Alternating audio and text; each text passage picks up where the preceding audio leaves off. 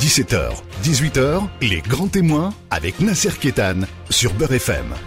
Bonjour à toutes, bonjour à tous. Merci de nous retrouver dans Grand Témoin. Aujourd'hui, le Grand Témoin, Karim Amlal. Bonjour. Bonjour. Vous êtes là, vous êtes euh, ambassadeur, délégué interministériel à la Méditerranée. Et on vous connaît à la radio, parce que c'est pas la première fois que vous venez.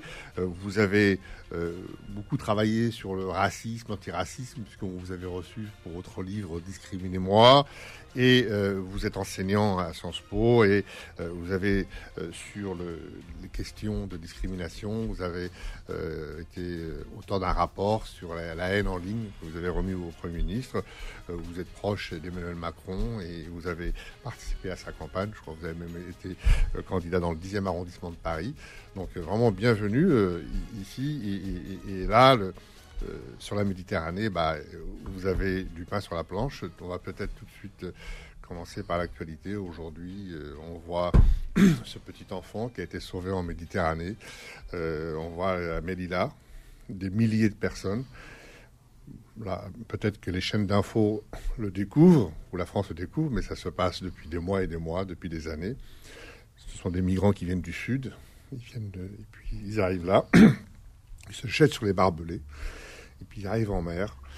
Et on les voit sur des bouées de fortune, des, bouteilles en plastique. Alors il y en a quelques centaines qui sont sauvées, plusieurs milliers qui meurent. Donc euh, on, a vu ça. Euh, et, d'ailleurs, il y, a un très beau dessin dans la presse, dans la presse satirique euh, ce matin. C'est un énorme paquebot. Et euh, il, est énorme dans un port.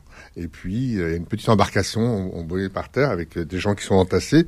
Et sur le paquebot, on dit euh, tout inclus. Donc, ce sont des gens aisés qui prennent une croisière. Et puis, sur ce petit, radeau, c'est tous exclus. Euh, là, et puis, euh, on a maintenant sur la côte méditerranéenne, l'Algérie, le Maroc, la Tunisie, on a des centaines et des centaines de personnes, des haragas, on a des passeurs, et on prédit pour 2021-2022 des vagues d'immigration euh, jamais atteintes, encore plus importantes. Alors, cette Méditerranée que vous défendez, euh, on peut peut-être poser une question. Où va la Méditerranée? Est-ce que c'est ça la Méditerranée? La Méditerranée, c'est pas que ça, mais c'est aussi ça.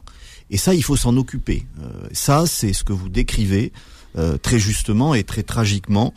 Euh, ce sont euh, des morts, des milliers de morts, euh, qui, qui sont des qui, qui, qui sont des gens comme vous et moi qui, qui poussés ou chassés par la misère, eh bien décident, comme dit, vous avez employé le terme de, de haraga, décident de, de, de, de, se brûler en quelque sorte et de, ou de tout brûler et puis de, de partir, de se jeter à la mer. Euh, avec une seule euh, idée en tête, advienne que pourra en réalité. Il s'abandonne aux mains de la fortune. Et il y a plusieurs raisons qui expliquent ça. Il y a des raisons évidemment économiques, des raisons sociales, des raisons politiques parfois, parce qu'on sait qu'un certain nombre de ces personnes viennent de pays, euh, en Afrique subsaharienne notamment, euh, où les tensions politiques, les difficultés politiques sont telles que un certain nombre de personnes sont, chassées de ces pays-là. Il y a aussi d'autres raisons que l'on n'a pas encore assez en tête et qui vont euh, produire une augmentation de ce phénomène. C'est le changement climatique, principalement. Vous avez, vous avez évoqué 2021-2022, mais euh, euh, les analystes prévoient des vagues euh, de, de, départ, d'émigration, en nous plaçant du côté des pays de départ, beaucoup plus massives encore dans la décennie, les décennies qui viennent. Et cette fois, évidemment qu'il y aura des, des, des, raisons économiques, mais il y aura aussi et surtout des raisons climatiques. Donc la, le constat, nous le faisons tous de part et d'autre. Et, la Méditerranée, effectivement, est d'une certaine manière une, une, une mer euh, où viennent se noyer euh, un certain nombre de gens qui sont chassés par, par la misère et demain par le changement climatique. À partir de là, la question qui se pose, c'est qu'est-ce qu'on fait? Qu'est-ce qu'on peut faire? Est-ce qu'on peut faire C'est évidemment d'abord prendre notre part euh, en, termes d'accueil d'un certain nombre de ces personnes, mais le fait est que euh, l'Union européenne, l'Europe, la France a fortiori, euh, ne peuvent pas accueillir absolument tous ceux qui tous ceux qui viennent tout le temps, toujours. Il faut en prendre notre part, comme la décision très très sage d'Angela Merkel en 2015, par exemple, avec des, des, des, vagues de, de réfugiés d'autres régions du monde, moins d'Afrique subsaharienne, un peu quand même. Et puis il faut travailler à faire en sorte que les raisons pour lesquelles des gens quittent leur pays n'existe plus ou existe moins. Alors il y a quelques années, nombreuses années, certains appelaient ça le co-développement par exemple. Bon, je ne sais pas si c'est le terme adéquat, mais ce qui est sûr, et c'est une responsabilité de l'Europe et de la France en particulier, c'est qu'il faut contribuer, respect euh, mutuel, mais il faut contribuer à aider l'ensemble de ces pays d'émigration, ce qu'on appelle aussi les pays sources, pour que tout simplement ils développent euh, des capacités, des facultés qu'ils ont en, leur sein et que euh, parfois euh, ils ne développent pas parce qu'il leur manque de l'expertise, de l'expertise technique, des financements, etc. On est aujourd'hui à un moment où, par exemple, a lieu le sommet de, le sommet Afrique-France sur le financement des économies africaines. Et je crois que c'est par ce biais-là, par des mécanismes de ce type, qu'on va pouvoir régler pas tout le problème, mais une partie du problème. Parce que tout simplement, ça commence par de l'économie, ça commence par des financements, par le développement de capacités. Ah, par la réduction des dettes. Comme ça Exactement, la réduction des dettes. Et en fait, il faut tout simplement que nous aidions, et notre responsabilité est là, nous aidions l'ensemble de ces pays à se développer pour que les raisons qui conduisent des gens à quitter leur pays, eh bien, euh, diminuent ou en tout cas euh, soient moins importantes qu'aujourd'hui. Karim Amlal, euh, je crois qu'il faut, euh, on, va essayer de ne pas être dans la langue de bois. Euh, les Africains, comme les gens d'Afrique du Nord, il n'y a pas un atavisme particulier qui ferait, qui serait pas capable de monter des sociétés, des entreprises, ah, etc. Il y a une chose qui est claire depuis les indépendances africaines ou nord-africaines, les pouvoirs en place sont pas des modèles de démocratie, ce sont même des modèles euh, néocolonialistes vis-à-vis de leur propre population. À l'époque de François Mitterrand, il y avait cette idée de donner des aides ou de, favoriser un peu le développement en, proportion avec leur, capacité de développement démocratique. Comment des pays qui ont des régimes autoritaires, qui euh, cadenassent la façon de créer des entreprises, des PME, des PMI, etc., comment ces pays-là, lorsqu'ils n'ont pas les leviers alternatifs de contre-pouvoir qui sont consubstantiels d'un développement économique, euh, on, pourra donner des, plans Marshall à temps larigot s'il n'y a pas cette, respiration démocratique, s'il n'y a pas cette capacité de développer l'économie, comment voulez-vous qu'il se développe? Est-ce que là, il n'y a pas aujourd'hui euh, un élément de blocage et qu'on n'arrive pas à dépasser? Bah, ce qu'on ce qu'on observe, c'est que en Afrique subsaharienne, mais en fait sur tout le continent africain, euh, il y a bien sûr des leviers de blocage, il y a euh, euh des États euh, parfois qui qui dont les capacités ne sont pas à la hauteur de, de, des défis à relever. Il y a tout ce que vous dites. Et puis la corruption au milieu. La corruption au milieu. C'est phénoménal. Parce que des, des entraves de Beaucoup d'aides atterrissent dans des, des comptes offshore. bien sûr. Ou dans des, euh, voilà, dans d'autres... Euh, Il y a des entraves de toutes sortes euh, qui sont politiques, qui sont liées à la corruption, qui sont euh, économiques, etc. ce qui est, ce qui est, ce qui est sûr, et c'est là-dessus qu'il faut bâtir, construire, c'est qu'il y a une société civile, des acteurs de la société civile, euh, des citoyens euh, qui euh, ont une énergie absolument considérable, un potentiel d'innovation considérable aussi, et qui font des tas de choses. C'est-à-dire que ce qui fait tenir l'Afrique aujourd'hui et ce qui l'a fait avancer, ce qui l'a fait bouger, on le voit chaque jour, c'est l'effervescence créative et le potentiel d'innovation. Et souvent malgré, bah, le système répressif évidemment, à l'intérieur de ces pays-là. Évidemment. Ils se battent de façon incroyable. Et une capacité à se glisser dans les interstices de, de liberté, d'émancipation, qui est absolument fantastique. Et, et le potentiel de l'Afrique, euh, qui est déjà d'ailleurs en partie dans certains pays euh, réalisé, hein, euh, il est là en réalité. Il est dans cette capacité créatrice, dans cette capacité à se prendre en main, euh, dans ce qu'on pourrait appeler euh, ailleurs l'empowerment aussi, c'est-à-dire malgré les difficultés, comment est-ce qu'on s'organise pour s'en sortir, pour s'en sortir, pour créer euh, des choses, pour innover, pour créer des entreprises, pour créer de la valeur économique notamment. Et ça c'est fantastique et c'est un potentiel qui nous oblige qui nous oblige, nous Européens, nous Français, mais qui en réalité oblige le monde. Et c'est d'ailleurs pas pour rien que euh, toutes les parties du monde et toutes les puissances du monde viennent en Afrique et se donnent rendez-vous en quelque sorte en Afrique. Et l'Afrique est euh, devenue l'un des grands carrefours du monde. Parler des, des Chinois, des Américains. Euh, et en parlant des Américains, je crois que c'est le président Clinton qui avait à l'époque par rapport à l'Afrique, une formule qui résume beaucoup de choses, qui avait dit trade not aid. Euh, et, c'est en lien un peu avec ce que vous dites, c'est-à-dire que ça fait longtemps qu'on on ne raisonne plus de cette manière qui consiste à jeter euh, ou, à, ou, à, balancer comme ça sur la tête des gens des millions, des milliards en leur disant débrouillez-vous, euh, parce que ça ne marche pas tout simplement. Euh, l'aide elle seule ne suffit pas. Donc ce qu'il faut faire, c'est construire avec ces pays, construire avec ceux qui dans ces pays sont motivés pour avancer. Et il y en a beaucoup. Alors euh, parfois des responsables politiques euh, euh, ne sont pas ne sont pas ne prennent pas en compte cette responsabilité-là et ne veulent pas pour plein de raisons avancer, mais il y a des acteurs économiques, il y a des chefs d'entreprise, il y a des corporations, il y a des acteurs des sociétés civiles et c'est avec eux qu'il faut engager ce processus et, justement plutôt que de les aider en leur euh, filant de l'argent tout simplement euh, sans, but particulier, il faut les aider à construire des infrastructures. Construire des infrastructures au sens large, hein. c'est euh, construire des systèmes éducatifs, construire des programmes, construire des lois, des réglementations, des systèmes de régulation. Alors c'est ce que nous faisons, euh, nous en France, à travers notre politique euh, d'aide au développement, euh, qui, repose sur ces principes-là. c'est ce que fait l'Union européenne massivement, notamment dans les pays de la rive nord de l'Afrique. Justement, on va en parler dans un instant. Ce que vous dites est très intéressant, mais on a en face quand même une économie informelle, notamment on a eu l'esclavage, on a, on a eu les traites négrières, etc il y a un business qui se fait autour des réfugiés, autour de, de, de, toutes ces, de tous ces circuits de passeurs. J'en veux pour preuve, on, l'a reçu ici à la radio, hein, euh, des, gens qui passent par Taman Rasset. Vous avez des camps euh, où vous avez un business considérable euh, qui, qui, qui, ensuite achemine les gens vers, le nord. Et puis la corruption en face.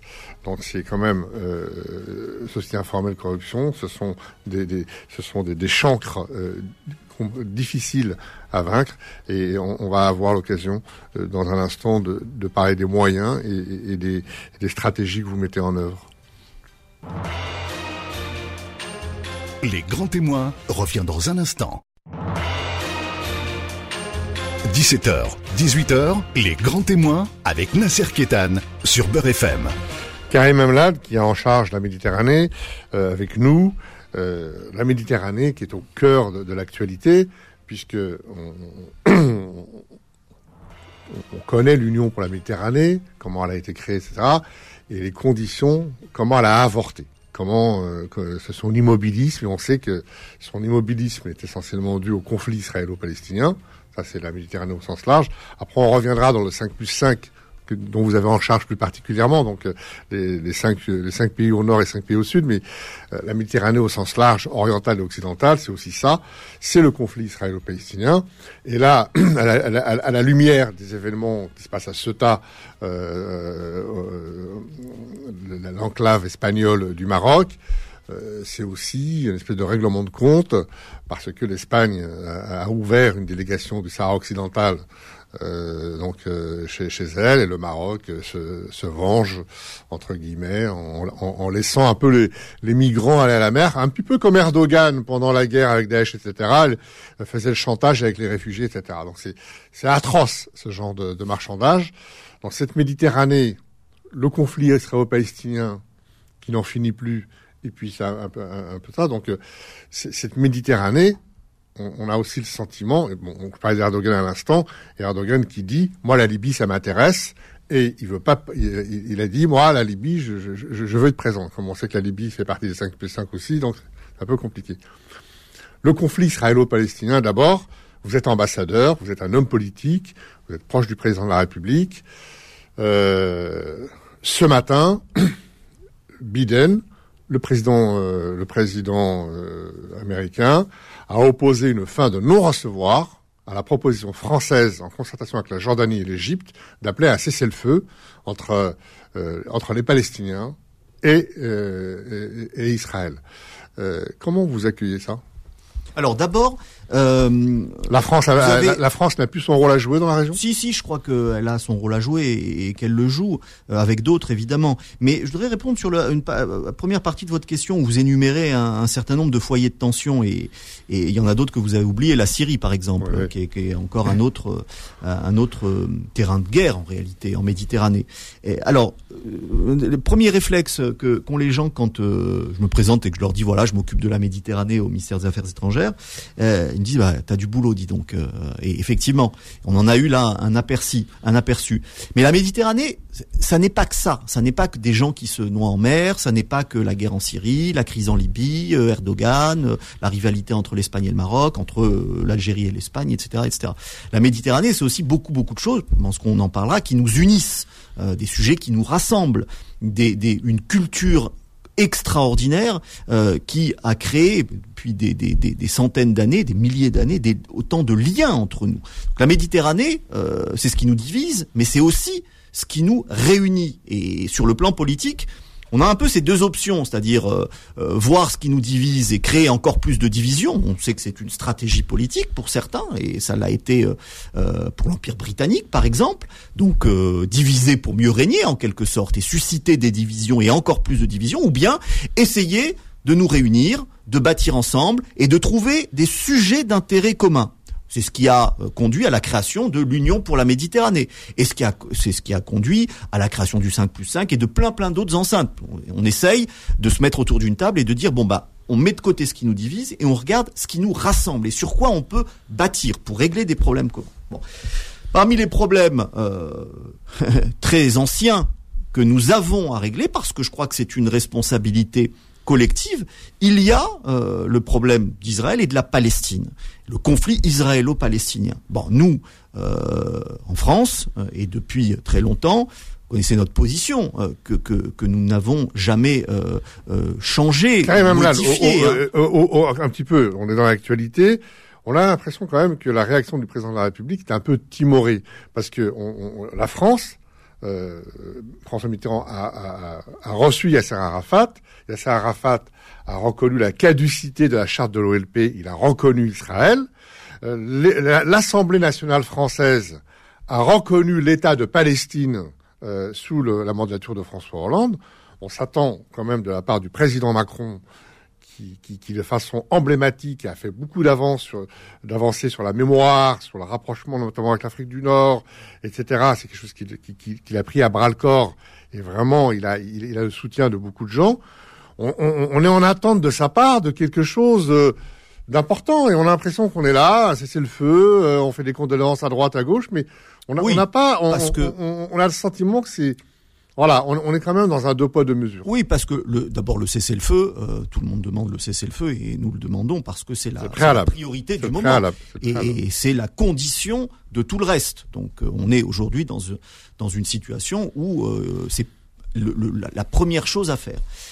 sur le, notre position, il faut la rappeler, notre position, hein, notre position, et d'autres n'ont pas la même position. Notre position, c'est deux États qui vivent en paix et en sécurité côte à côte. Avec Jérusalem-Est comme capitale Avec Jérusalem comme capitale.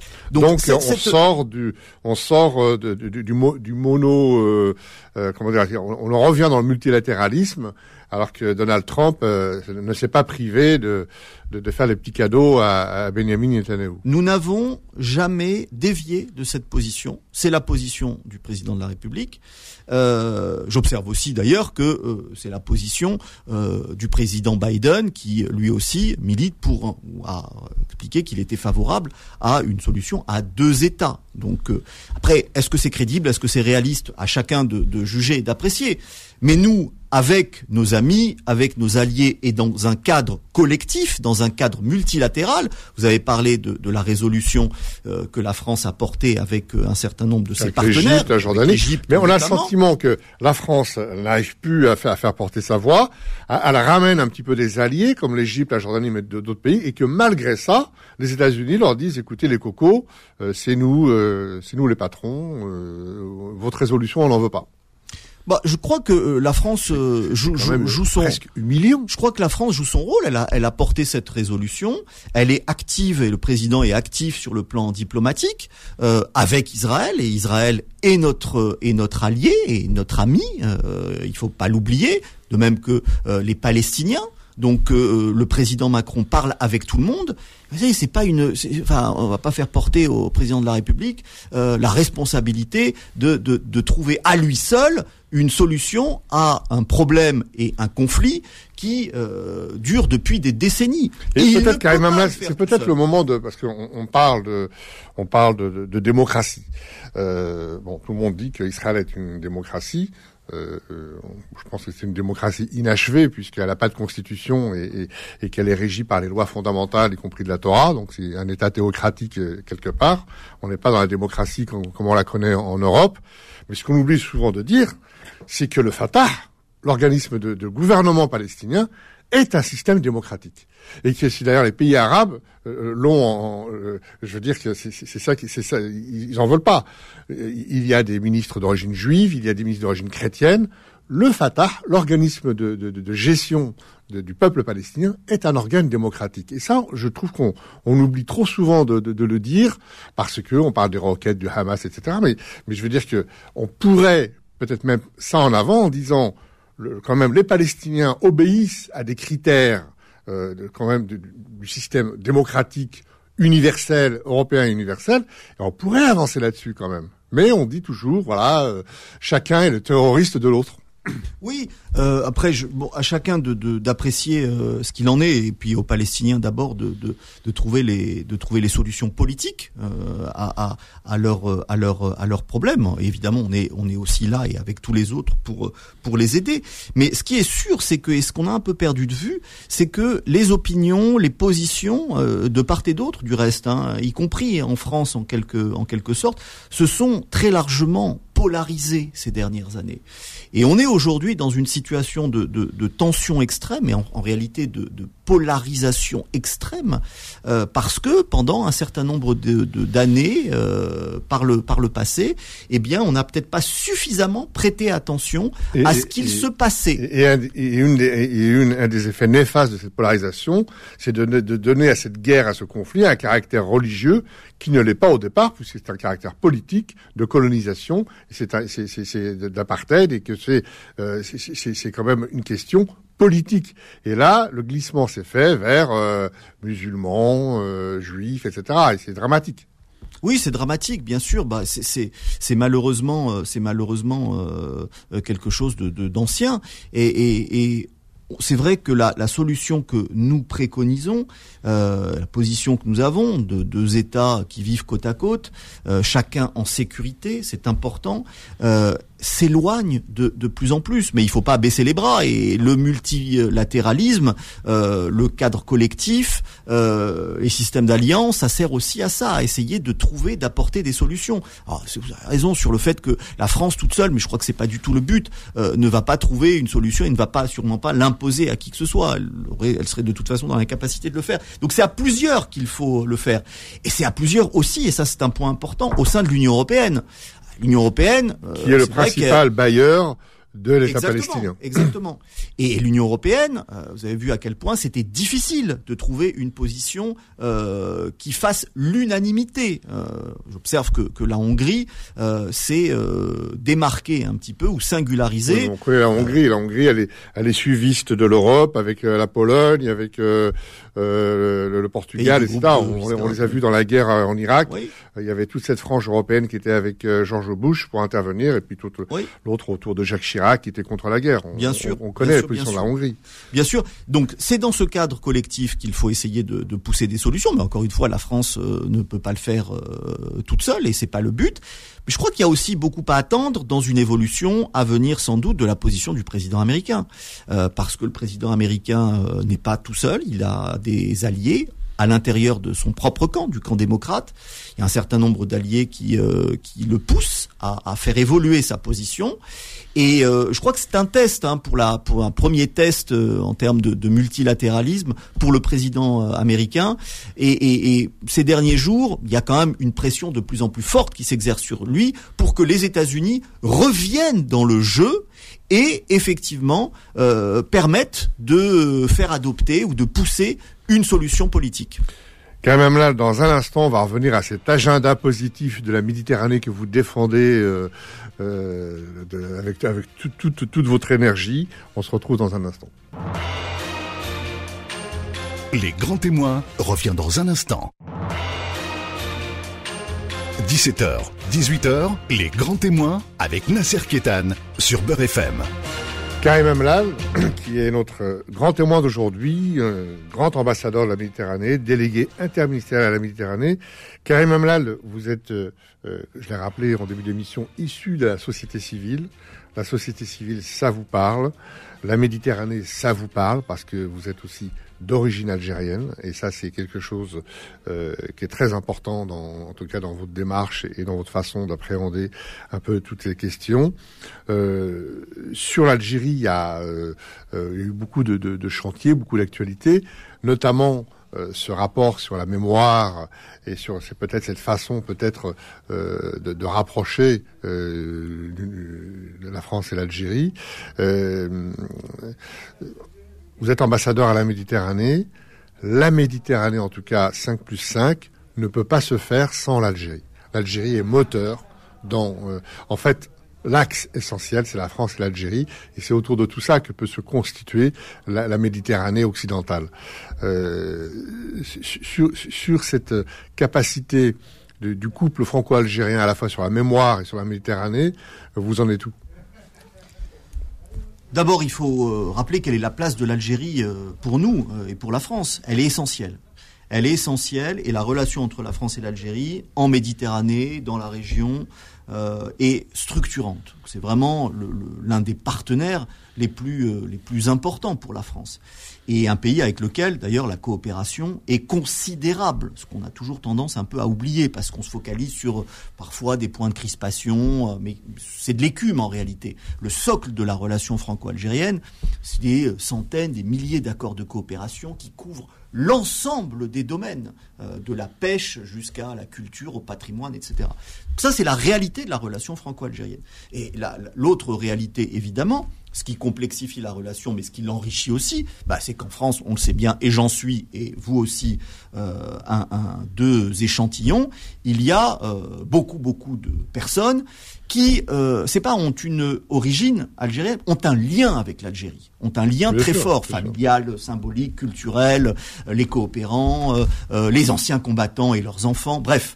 Et, et donc, et j'en viens à, à, la question de la mémoire, il y a des, représentations et des mémoires de l'Algérie euh, qui sont nombreuses et qui ne sont pas, euh, qui ne sont pas uniformes, qui ne sont pas d'un bloc.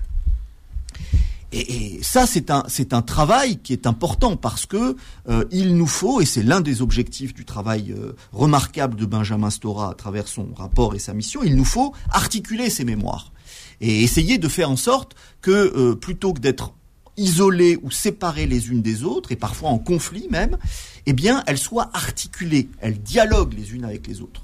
Et il y a quatre euh, grands groupes euh, qui sont liés à l'Algérie en France. Il y a euh, évidemment tous ceux qui sont de nationalité algérienne ou issus de l'immigration algérienne. Il y a les anciens combattants. Il y a le, le, le, monde, les mondes rapatriés. Et puis il y a les harkis. En, en gros, et il y en a sans doute beaucoup d'autres, mais ces quatre grands groupes-là doivent euh, se parler les uns avec les autres. Donc il faut créer des espaces de rencontre, il faut créer euh, des espaces de mémoire, des espaces de discussion et une représentation, sinon une représentation commune, du moins euh, une, une, une, une, une modalité de conversation. Voilà. Et c'est important, il y a du travail, encore une fois. Et puis il y a le lien avec l'Algérie. Et, là aussi, on sait que la relation avec l'Algérie, aussi euh, bonne soit-elle et aussi puissante soit-elle, elle est parfois encombrée par, alors selon la formule un peu rituelle, ce passé qui ne passe pas. et qu'il faut justement essayer de dépasser. C'est l'autre enjeu essentiel du rapport de Benjamin Stora que d'essayer de, de, changer de méthode et, de trouver des moyens non pas de revenir et de ressasser le passé, mais des moyens d'avancer et d'avancer ensemble avec l'Algérie, avec les Algériens, dans un respect mutuel, en regardant quels sont les, points sur les, trucs très concrets sur lesquels il peut y avoir dialogue et avancer question des essais nucléaires, la question de la reconnaissance d'un certain nombre de d'assassinats de, personnes importantes dans l'histoire de l'Algérie. Ça a été fait avec Ali Boumengel, ça a été fait avec Maurice Audin.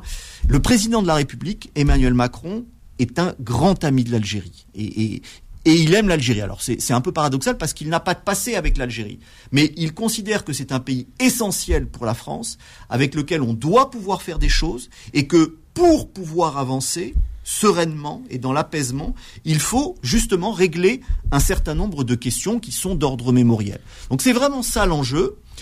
Le rapport de Benjamin Stora trace un chemin, fait des propositions. Président de la République en a retenu un certain nombre et il y en aura d'autres qui viendront, euh, justement pour nous permettre à deux, la France et l'Algérie, d'avancer ensemble. Oui, puis il y a aussi toute cette... Euh, ces, historiens algériens aussi qui, qui sont qui, qui, qui, se sont mêlés un peu tout ça et qui aussi demandent au gouvernement, enfin au pouvoir algérien de d'ouvrir de, de, les archives et donc on, on, voit bien que ça fait tache d'huile cette histoire et à un moment donné, en fait, si j'ai bien compris euh, Karim Amlal, vous voulez opposer euh, à la verticalité du passé l'horizontalité de l'avenir. Oui, d'une certaine manière, c'est une. Euh, la guerre était verticale, c'était un affrontement, le bien, le mal, le bon, etc. Et, et, et l'avenir, c'est euh, toutes ces ramifications, tous ces accouchements, euh, tous ces prolongements tentaculaires un peu partout, qui vont faire des connexions, euh, voilà. Qui, oui, et puis c'est une, c'est une, c'est une manière pragmatique d'avancer que, que que que nous proposons et que le président de la République propose, c'est-à-dire euh, regarder euh, d'abord l'histoire en face, regarder les points sur lesquels il peut y avoir des avancées, euh, entretenir un dialogue, évidemment, avec nos, nos, amis et partenaires algériens, et avec le président euh, Tebboune, mais avec euh, avec les historiens, et d'historien à historien. C'est pour ça que euh, nous sommes évidemment très attentifs au travail qui est fait par les historiens aussi en Algérie. Alors, c'est vraiment à deux qu'il faut essayer d'avancer. Et, dans, ces, dans, ces, prolongements, je reprends une de, une de, vos formules. Vous parlez souvent d'agenda positif pour la mmh. Méditerranée. Et dans ces, dans, ces prolongements et dans cet agenda positif, vous dites vouloir impliquer les diasporas. Ça veut dire quoi? Bah, ça veut dire que euh, on peut pas faire, on peut rien faire sans les diasporas, et en particulier en France où les diasporas sont euh, sont nombreuses et, où elles sont aujourd'hui euh, euh, en capacité de d'agir et, de faire des choses avec leur pays d'origine et évidemment en France. Euh, pourquoi? Parce que euh, les diasporas, et, plutôt les membres des diasporas, ce sont des médiateurs. Ce sont de formidables médiateurs, intercesseurs, euh, et, ce sont des, ce sont des personnes moi j'en, j'en, fais partie, on en fait partie. Ce sont des personnes qui connaissent très bien euh, de pays, de cultures, parfois plus, et qui sont en capacité, qui sont agiles, qui sont en capacité de, d'agir euh, ici, là-bas, de faire passer des messages, de jouer un rôle positif. Et, donc ces diasporas-là, alors la diaspora ou les diasporas euh, euh, issues des immigrations maghrébines en particulier, mais pas seulement, euh, puisqu'on parle de la Méditerranée, il y a aussi des diasporas italiennes, espagnoles, portugaises, notamment.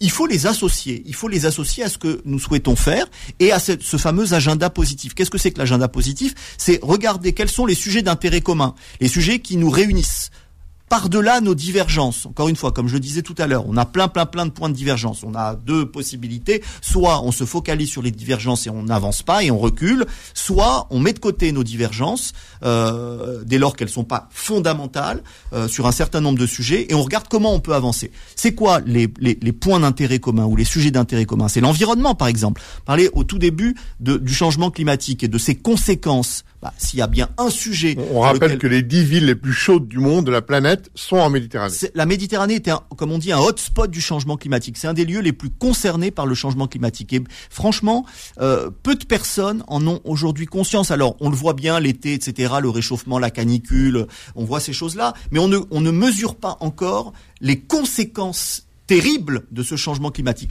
Donc il y a l'environnement, mais il y, y en a plein d'autres. Il y a la formation, il y a le digital, il y a l'économie, il y a le, les questions de, de, culture, de patrimoine. Sur tous ces sujets-là, c'est l'agenda positif. Il y a moyen d'avancer ensemble.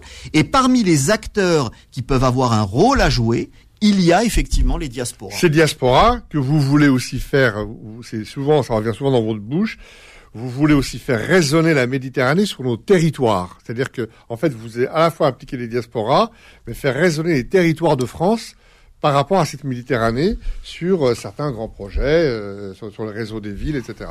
Oui, parce que euh, la Méditerranée, c'est un très bel objet de, notre action extérieure. On va parler de l'UPM, la scène régionale, des choses qui sont moins connues, comme le 5 plus 5, qui sont bon, plein de plein de d'éléments de, de diplomatie, d'objets diplomatiques. Mais enfin, la Méditerranée, c'est d'abord un sujet de politique intérieure, bah, de par la place qu'occupent les diasporas, et notamment les diasporas méditerranéennes, au sens large, dans notre pays. La Méditerranée, c'est une identité, c'est une identité positive et inclusive. C'est ce qui nous rassemble. En réalité, la Méditerranée, c'est ce qui nous rassemble par-delà toutes nos divergences. Par-delà nos divergences d'appartenance, nos divergences culturelles, nos, nos différences confessionnelles, notamment. Ben, on est tous méditerranéens. On a tous en commun un patrimoine, des représentations, des valeurs, des modes de vie, des façons de parler. Et, en fait, vous voulez faire de cette Méditerranée, ça revient aussi beaucoup dans votre bouche, un moment festif et populaire. Oui, un moment festif et populaire. vos propres tout à fait, tout à fait. Euh, trouver les moyens d'entraîner les gens, les jeunes en particulier dans cette idée. Et là, récemment, tout récemment, les 42 États ont voté l'idée euh, d'une journée internationale de la Méditerranée donc euh, qu'on a aussi euh, émis 28 euh, novembre. au Conseil, économique et social français.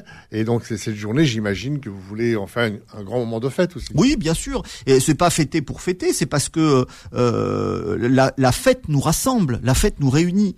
Et la fête est ce moment un peu où nos, nos, nos passions communes nos identités communes se cristallisent. Et, et, et c'est important la fête. La fête de la musique par exemple quand Jack Lang l'a créé ça a été ça. Ça a été un moment où on se retrouve, où on se retrouve dans la rue, c'est-à-dire dans l'espace commun, dans l'espace collectif. Et, la Méditerranée, c'est vraiment très important. C'est un, c'est un, c'est une identité commune qui nous englobe tous, euh, tous français euh, et tous méditerranéens évidemment. Quand même là, une heure, c'est vraiment trop court pour parler de tout ça. On a abordé quand même euh, pas mal de sujets. On aura l'occasion de se retrouver sur cette Méditerranée qui, qui, qui, qui, vous passionne, qui nous passionne. Merci mille fois d'avoir accepté cette invitation et à très bientôt Merci sur à Merci. Retrouvez les grands témoins tous les dimanches de 17h à 18h et en podcast sur beurrefm.net et l'appli Beurrefm.